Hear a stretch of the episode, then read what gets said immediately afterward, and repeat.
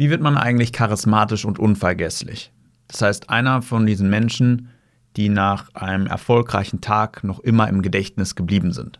Es gibt so eine graue Masse von Leuten, die als egal abgestempelt wurden. Ein paar Leute, die einem nicht gefallen haben. Aber dann gibt es auch Leute, an die erinnert man sich sehr, sehr gerne zurück. Die hatten eine tolle Wirkung, haben irgendetwas Besonderes gemacht und irgendwo ist da auch so ein innerer Wunsch, zu diesen Leuten zu gehören, die tolle Chancen und Gelegenheiten bekommen, äh, mit den Leuten gerne zusammenarbeiten, weil ja auch herausgefunden wurde, dass Sympathie der wesentlichste Faktor ist bei Beförderungen, bei Karrierechancen, bei großen Gelegenheiten im Leben. Deswegen ist das nun mal auch eine relevante Frage. Wie wird man eigentlich charismatisch, möglichst sympathisch, möglichst unvergesslich? Mein Name ist Felix Forst, ich bin Charisma-Coach und Körpersprachetrainer. Und in diesem Video oder Podcast geht es darum, was du konkret machen kannst, um charismatisch und unvergesslich zu werden. Und wenn du mal ganz genau wissen willst, wie es bei dir da ausschaut, dann habe ich auch eine kostenlose Charisma-Checklist zusammengestellt, wo du einfach mal komplett dich durchchecken kannst, was hast du von diesen Faktoren, was fehlt dir da noch, um wirklich charismatisch und unvergesslich zu werden. In den Show Notes oder in der Beschreibung, da findest du einen Link zur kostenlosen Charisma-Checkliste. Schau da gerne mal rein. Und der erste Faktor, der dafür sorgt, dass Leute wirklich unvergesslich werden, als besonders charismatisch wahrgenommen werden, ist Fokus. Was heißt Fokus? Experten konnten zeigen, dass unsere Gedanken zu über 47 Prozent der Zeit unkontrolliert sind sich nicht auf eine Sache festlegen können. Das ist das normalerweise, was passiert, wenn Leute das Interesse verlieren, wenn sie von Stress oder Fantasie abgelenkt werden. Doch es gibt Charismatiker oder Menschen, die die Fähigkeit aufgebaut haben, sich extrem stark zu fokussieren. Die Charisma-Forscherin Olivia Fox-Cabane nennt diese Menschen auch Menschen mit sogenanntem Fokus-Charisma. Leute, die ihre Gedanken bündeln können. Und warum ist es jetzt wichtig, um charismatisch und unvergesslich zu werden, über Fokus zu verfügen? Dieser Stil, dieses Fokus-Charisma basiert darauf, dass man als sehr präsent wahrgenommen wird. Du kennst es wahrscheinlich, dass wenn du im Gespräch bist und merkst, dass jemand die ganze Zeit aufs Handy schaut oder dass die Gedanken wandern, dass du auch plötzlich anfängst, weniger über diese Person nachzudenken, weniger in das Gespräch zu investieren, weil du denkst, dass du nicht voll wahrgenommen wirst und dass die andere Person dich auch nicht als so wichtig wahrnimmt. Wenn du allerdings möchtest, dass andere Leute dich als möglichst positiv, charismatisch und unvergesslich abspeichern, dann möchtest du ja eigentlich, dass sie möglichst viel investieren, dass sie möglichst stark denken, dass, ja, dass sie dir wichtig sind, dass du sie magst, dass sie die wichtigste Person gerade im Raum sind. Und das klingt erstmal nach einer einfachen Erkenntnis, doch den meisten Leuten auch, wenn sie sich anstrengen, fällt es relativ schwierig, sich zu fokussieren.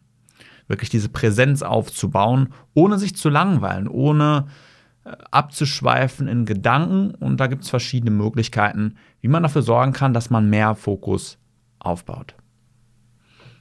Die zweite Sache, die sehr wichtig ist, ist komfortabel zu werden mit verschiedenen Dingen. Ich sehe es immer wieder, dass Leute, wenn sie jetzt in sozialen Situationen sind, sehr verkrampft, sehr spießig, sehr steif sind. Aber nicht so, dass sie sagen, ich mache es nicht, weil es meine Werte sind, sondern sie machen bestimmte Dinge nicht, weil sie sich noch nicht komfortabel damit fühlen.